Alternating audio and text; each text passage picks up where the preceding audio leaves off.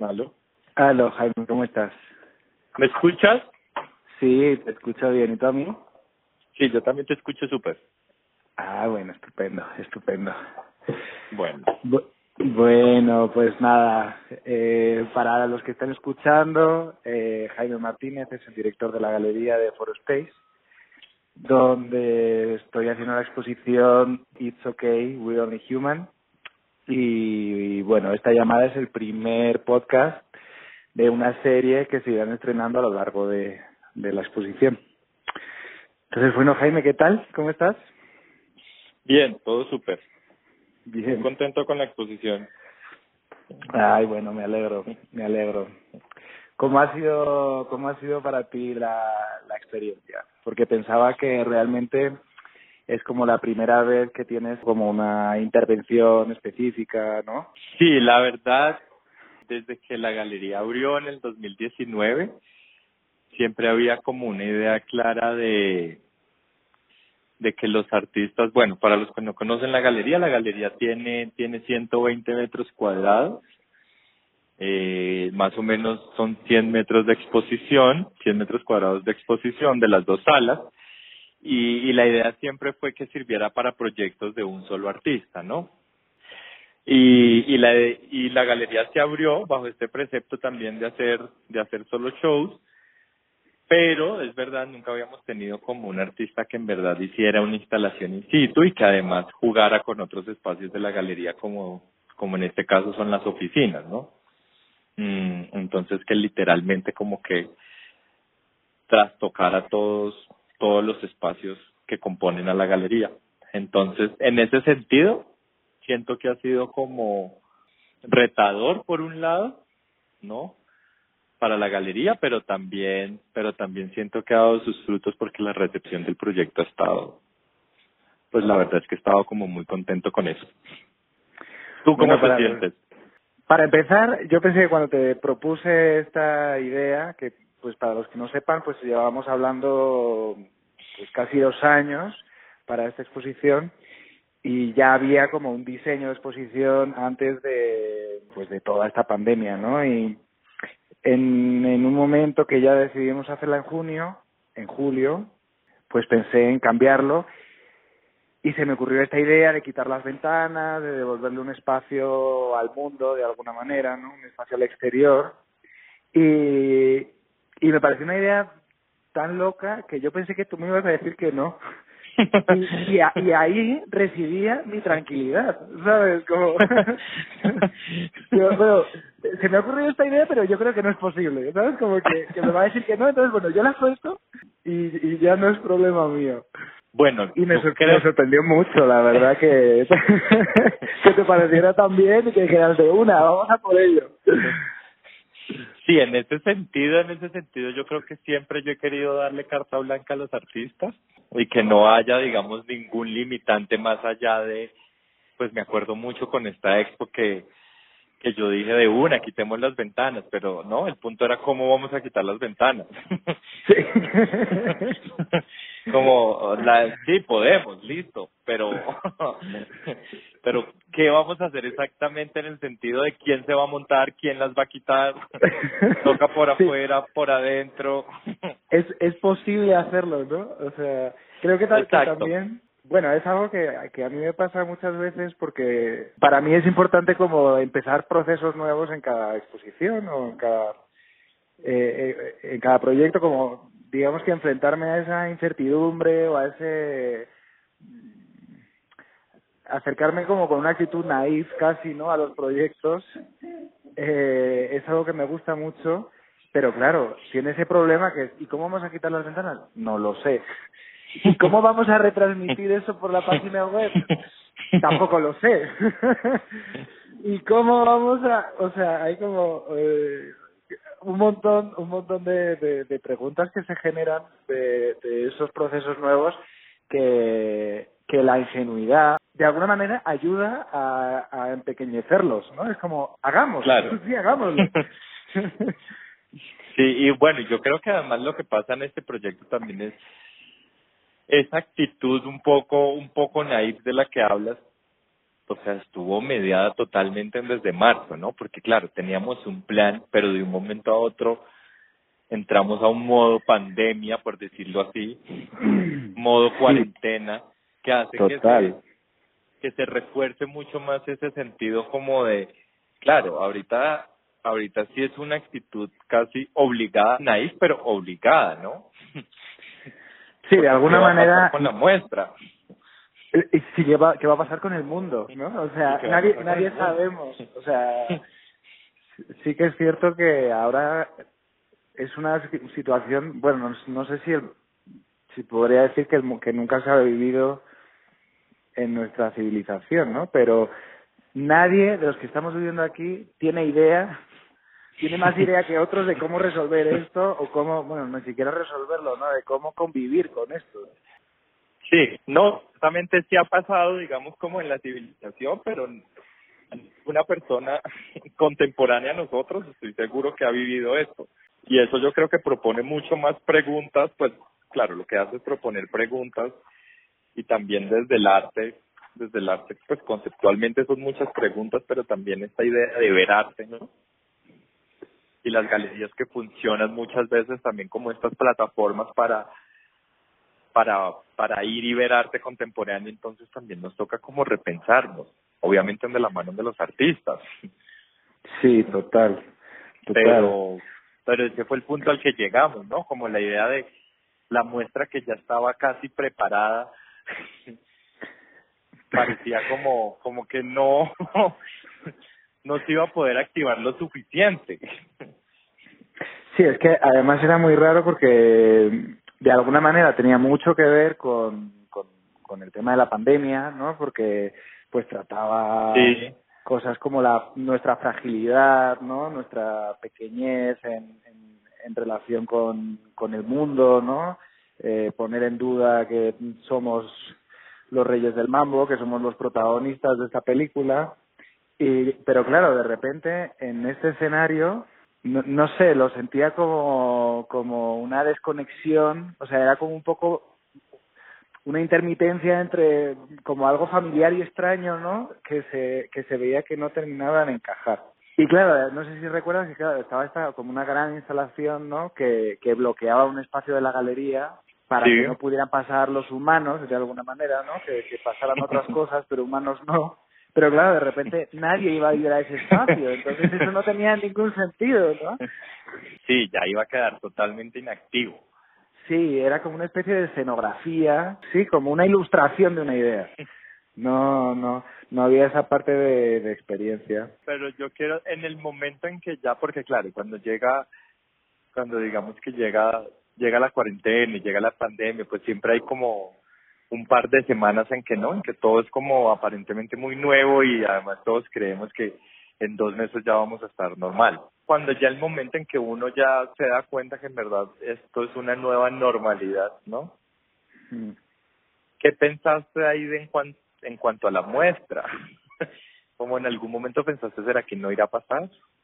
La verdad es que tenía muchas muchas dudas, porque era como, bueno, tiene tiene sentido hacer una muestra ahora, por ejemplo, ¿no? Eso como que me lo pregunté mucho. O incluso vale la pena eh, exponerse, ¿no? Eh, pues en un momento en el que además en Colombia están subiendo los casos, ta, pero bueno, al final la respuesta siempre era así, ¿no? Pues sí vale la pena. Eh, me parecía también que era era el momento de hacerlo. Pues esta idea, ¿no? Que para los que no hayan visto la expo, pues es eso, es, es, como quitar unas ventanas de, de la galería de Jaime, que está en un quinto piso, y digamos que hacer una, una piel, una envoltura, eh, un estómago casi, ¿no? Que haga que el, que el exterior de, de, de la galería pues entre, entre dentro, ¿no?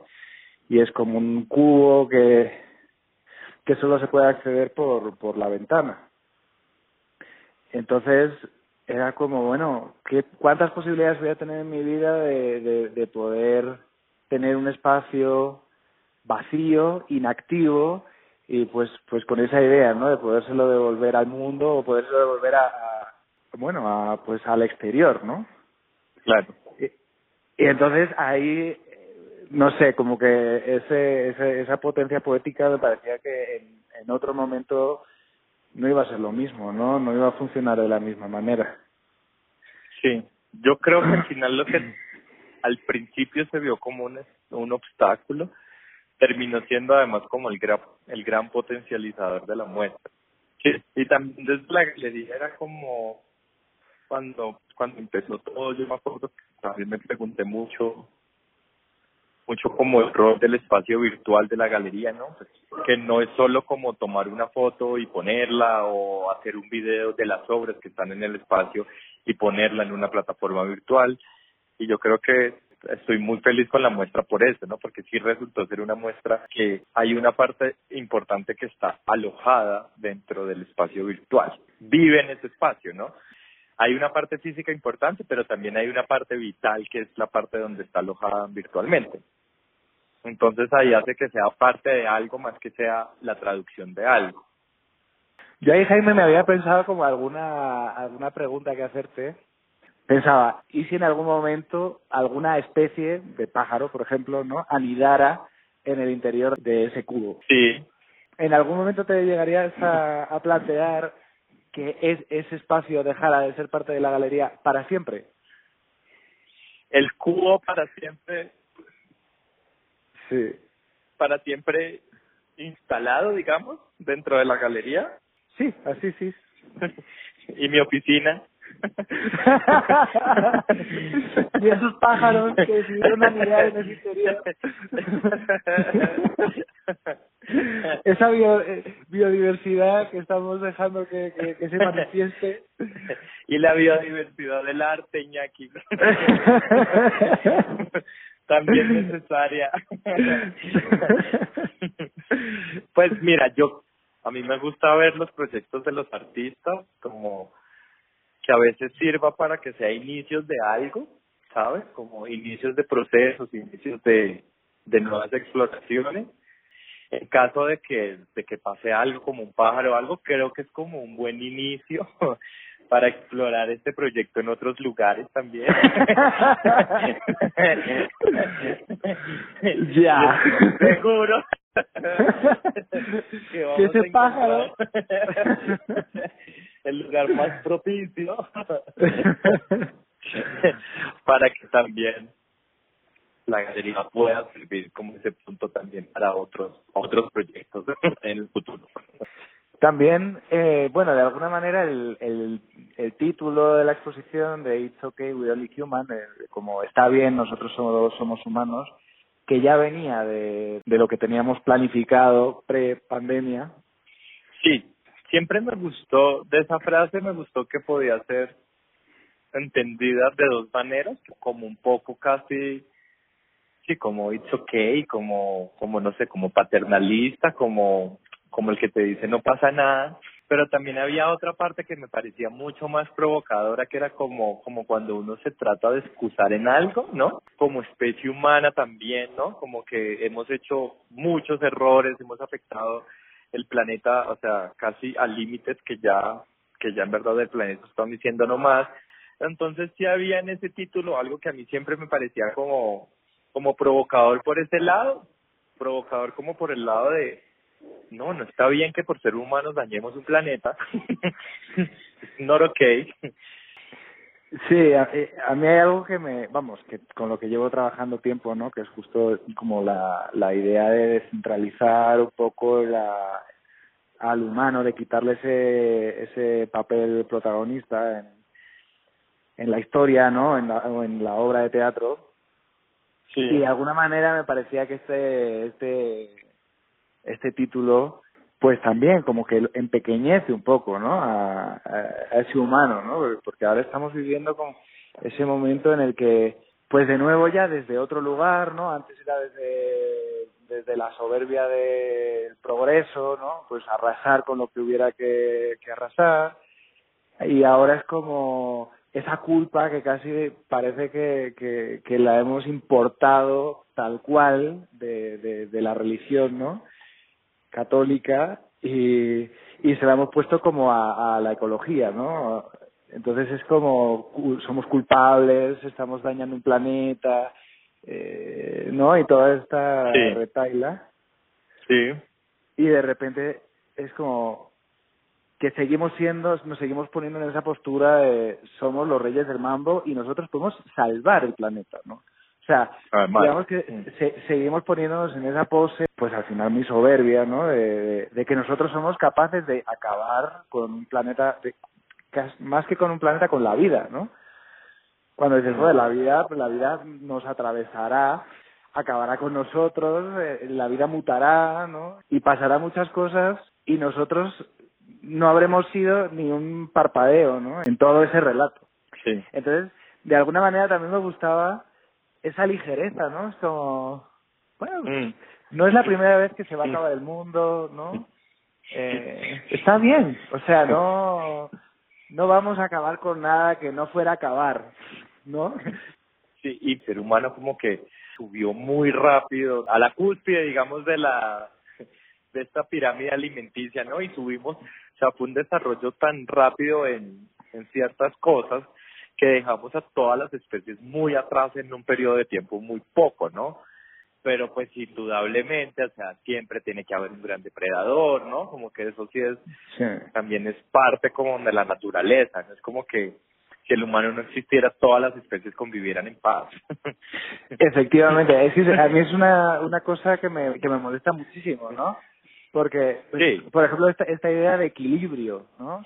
No hay, no hay equilibrio en la naturaleza en absoluto. O sea, los, ecosistemas están mutando y especies aparecen y desaparecen. No, y una naturaleza en paz cuando pasa es una construcción cultural del ser humano, pues, o sea, ahí es donde entran muchas cosas que para mí también son como a veces complicadas. Entiendo, entiendo que como especie humana, obviamente nuestro, quizás nuestra huella es peor, pero sencillamente porque fuimos este pues, depredador que surgió muy rápido, pienso yo. Sí. O sea, no hay otra especie que en verdad nos pueda en estos momentos como, como qué, como Elips- eh, eclipsar, de alguna manera. Sí, pues o sea, como subir un un un eslabón más en esta en esta pirámide, digamos, alimenticia, como que todavía no no ha salido, Ya. va a salir, o sea, no no somos los únicos, no estoy diciendo que somos los mejores y los únicos. Lo que estoy diciendo es que en estos momentos no no existe esa otra especie, ¿sabes? No sé, eh, pensaba, por ejemplo, el, otro día leía el tema de, de las medusas, ¿no? Que mm, con el cambio climático, digamos que una de, las consecuencias es el calentamiento en el agua, ¿no? Y eso hace que se acidifique. Y las medusas, pues son, son unos animales que, que viven súper bien en agua ácida, acidificada, ¿no? De alguna manera yo pensaba que en pocos años si esto sigue como mm, por el camino que va, cada vez habrá más medusas, cada- digamos que habrá un entorno mucho mucho más amigable para las medusas y mucho menos amigable para, para los humanos, ¿no? Que, Claro. Que, también lo que decías tú, que llegamos como muy rápido a, esa, a, ese, a este momento en el que estamos viviendo y bueno, ¿cómo de rápido vamos a bajar de aquí también, no? Y también quería preguntarte, Jaime, aparte de tu práctica, ¿no? Como, como director de la galería, también tienes una relación con los animales como bastante especial de alguna manera, ¿no? Sí, pues yo los amo. los humanizo.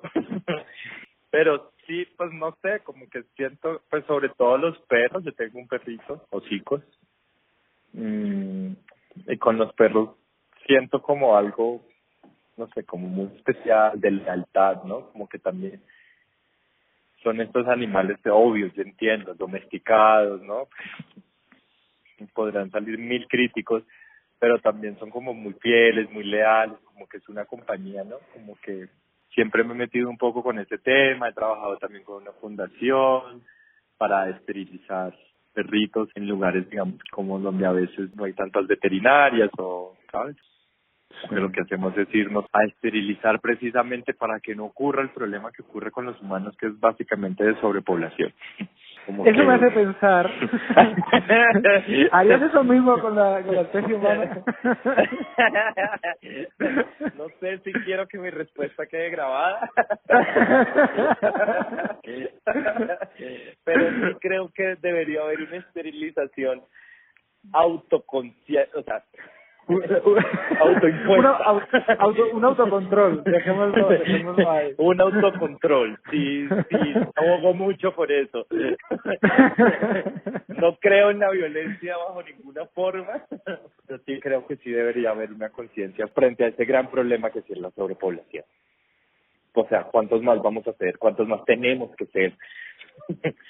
Pues el pronóstico es que nos vamos a doblar en 40 años, ¿no? Como que se va a doblar la, la población mundial. Si, si llegamos. Sí, vamos a ver, vamos a ver, porque claro, muchos jóvenes en estos momentos en verdad no están teniendo hijos, ¿no? Y de hecho hay países como Italia es uno de ellos en donde en una proyección de 100 años, en verdad iban a tener la mitad de su población, ¿no? Pero además también hablaban un montón sobre cómo va a influir esto en la economía del país, porque además cuando tú ya tienes una ciudad que está diseñada para 8 millones de personas y tú después tienes 4, pues no funciona. Entonces, claro, como todo, va a ser un problema tener muchos y en el momento en que no, también va a ser un problema pero sí creo que no. sí creo que no debería venir más gente. no más. Es, es un problema también que, que de alguna manera lo ha inventado la economía, ¿no? Que, que como que está basada en el constante crecimiento. Digo, bueno, pues sigamos creciendo, ¿no? Sigamos creciendo. O sea, es como lo que hay que hacer, ¿no? Es como lo que se espera de, de un sistema que progresa y bueno, pues parece que no nos está llevando a, a lugares habitables, ¿no? Pero, bueno. Oye, bueno Jaime, pues pues nada, me alegro me alegro de que hayamos hablado y ahí seguiremos, ahí seguiremos viendo cómo no pasa nada. Súper, gracias por la invitación, gracias por el rato también. Nos pueden visitar en nuestra página web www.foro.spain y ahí pueden acceder de una a la exposición. Bueno. Por mi lado, esto es todo en estos momentos. Bueno, bueno, pues nada, Jaime, seguimos hablando. Bueno, buenas noches. Chao. Un abrazo, chao.